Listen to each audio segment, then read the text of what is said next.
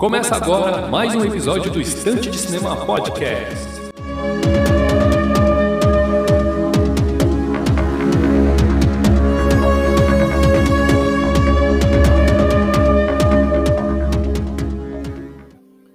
Muito bem, meus amigos, estamos aí para mais um episódio do Estante de Cinema Podcast. Eu sou o de Brito, vamos conduzir aqui mais um episódio em formato monólogo. O tema do episódio de hoje é uma pergunta: O que foi a conspiração da pólvora? Tema do episódio de hoje é esse daí, né? Este evento histórico que resultou na HQ V de Vingança, né? Que também foi base para um filme de 2006. O tema do episódio de hoje é baseado neste evento histórico, beleza? Espero que vocês gostem. Muito obrigado pela companhia virtual desde já. Procure o Estante de Cinema nas redes sociais, arroba Estante de Cinema no Twitter, Instagram, Filmou e Letterboxd. Acessem o blog para matérias exclusivas e especiais no endereço estantedecinema.blogspot.com e procure o Estante de Cinema Podcast na sua rede de podcast de preferência. Pode ser no Spotify, Deezer, Google Podcast, Anchor, ou na rede que for de sua escolha, estamos presentes em todos estes agregadores. Eu dividi aqui a matéria de hoje, aliás, a matéria, o programa de hoje, em três etapas. Primeiro, vamos falar sobre o quadrinho, depois vamos falar sobre o filme, por último, vamos para a conspiração da pólvora, beleza? Então vamos iniciar aqui com o quadrinho.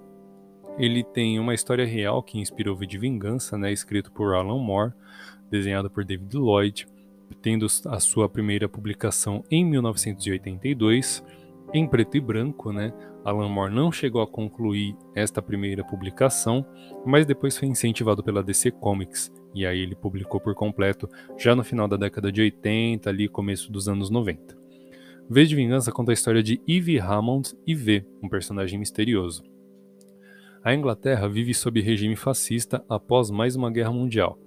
Parte de Londres agora está submersa e radioativa, campos de concentração foram erguidos e o governo controla a mídia e tem uma polícia secreta semelhante à Gestapo.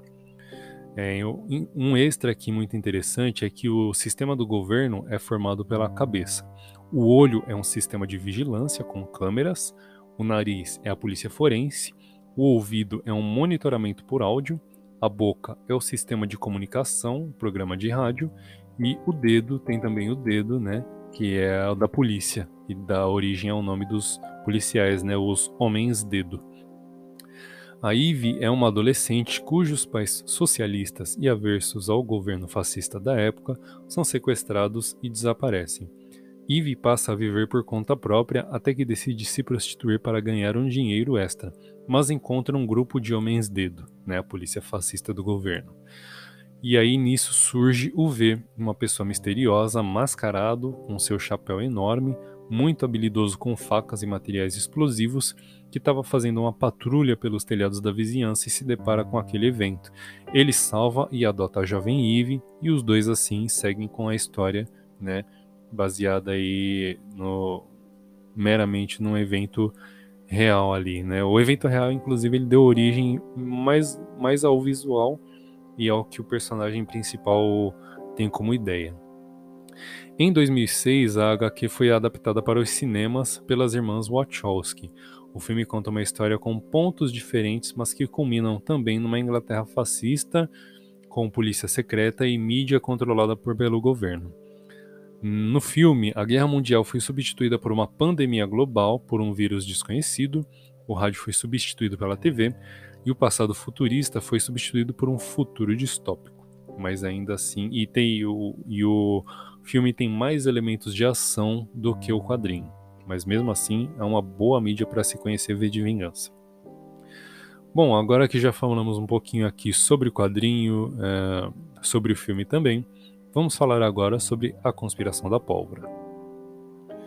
Bom, a Inglaterra naquela no período de 1500 e alguma coisa, 1600 e alguma coisa, vivia um período de transição religiosa. Henrique VIII queria se separar de Catarina de Aragão, pois ele achava que vivia um matrimônio incestuoso após Catarina abortar naturalmente vários de seus filhos. Além da insatisfação com o fato de não ter herdeiros masculinos, Henrique vivia um affair com Ana Bolena e pediu a anulação de seu matrimônio, que foi prontamente negado. Isso revoltou o monarca, que decidiu se separar da, da Igreja Católica, fundando a sua própria igreja, chamada Igreja Anglicana Protestante. Este evento desencadeou muitas revoltas nos católicos, que foram oprimidos para não terem mais voz na Inglaterra. Conforme o tempo passou, algum, alguns grupos planejaram inúmeras conspirações. Vamos falar de algumas dessas conspirações? Bom, tem uma conhecida como Conspiração Menor, formada por jesuítas que planejavam sequestrar o rei e forçá-lo a aumentar a tolerância religiosa. Isso não deu certo e fez com que os conspiradores foram descobertos e mortos, e alguns dos jesuítas e outros sacerdotes expulsos do reino. Teve uma outra conspiração chamada Conspiração Principal, que foi coordenada por nobres católicos né, que pretendiam derrubar o rei e fazer a prima dele, Arabella Stuart, assumir o trono, para que os católicos tivessem uma afinidade e uma liberdade um pouco maior.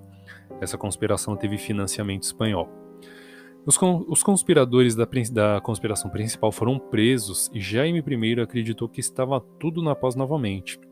Neste meio tempo, houve o Tratado de Paz com a Espanha Católica assinado em 1604, porque nos anos anteriores, Inglaterra é, protestante e Espanha católica estavam em guerra, e foi em 1604 que eles assinaram esse Tratado de Paz. Fora que as conspirações geraram ainda mais perseguição aos católicos, e foi nisso que surge mais um grupo católico é, pro, é, protestante, não, mais um grupo católico que protestou contra esta, esta situação, né? E teve a ideia basicamente de explodir tudo. Robert Catsby organizou um grupo que sequestraria e mataria o rei, colocando Elizabeth Stuart no trono, sendo Elizabeth católica né? O Robert ele convocou um homem chamado Guy Fawkes para a rebelião. Né? O Guy estava nos Países Baixos buscando apoio dos católicos quando ele foi convidado pelo Robert.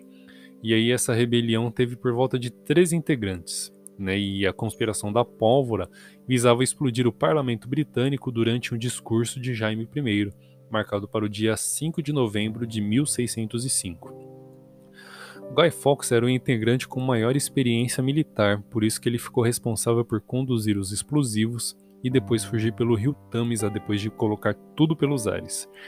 Só que foi na noite do dia 4 que Fawkes foi flagrado empilhando barris de pólvora no parlamento, após o envio de uma carta anônima contando todo o plano para um lord. Oito dos três integrantes foram presos e condenados à morte. Na cultura popular, o 5 de novembro existe até hoje, sendo acendidas fogueiras na noite de Guy Fawkes. Porém, antigamente era uma data celebrada conhecida como anticatólica, mas hoje ela ficou muito famosa por causa da revista em quadrinhos de Alan Moore, consequentemente também do filme pela das irmãs Wachowski, beleza? Então, resumidamente, esta foi a conspiração da pólvora com muitos detalhes ali para a gente poder explorar, né? Neste período em que houve esta transição religiosa, era a Inglaterra vivia, né? Neste período católico, né? Teve este rompimento com a Igreja Católica, formou a Igreja Anglicana Protestante, né? A família paterna de Guy Fawkes era protestante também. Só que depois que o pai de Guy Fawkes morreu, o jovem se batizou na Igreja Católica, porque a parte da sua mãe era católica, e foi aí que o Gaio lutou pela Espanha católica na guerra contra a, Ingl... contra a Inglaterra protestante. E foi e é aí que surge o seu nome Guido, né? Alguns dos seus, é, alguns, algumas páginas na internet adotam esse nome, né? Guido Fawkes ou também como o original é Guy Fawkes, mas algumas adotam o nome Guido, né? Bom, o Guy era um fazendeiro, na adolescência foi na adolescência que ele se converteu ao catolicismo e tal, e aí ele vendeu a sua fazenda para poder a fazenda herdada para viajar pelo continente. Foi aí que ele foi recrutado para poder lutar pela Espanha. Quando ele foi promovido a capitão, Fox solicitou uma, uma audiência com o rei da Espanha, né, o Felipe III, para poder montar uma rebelião católica na Inglaterra mas o seu pedido foi prontamente negado.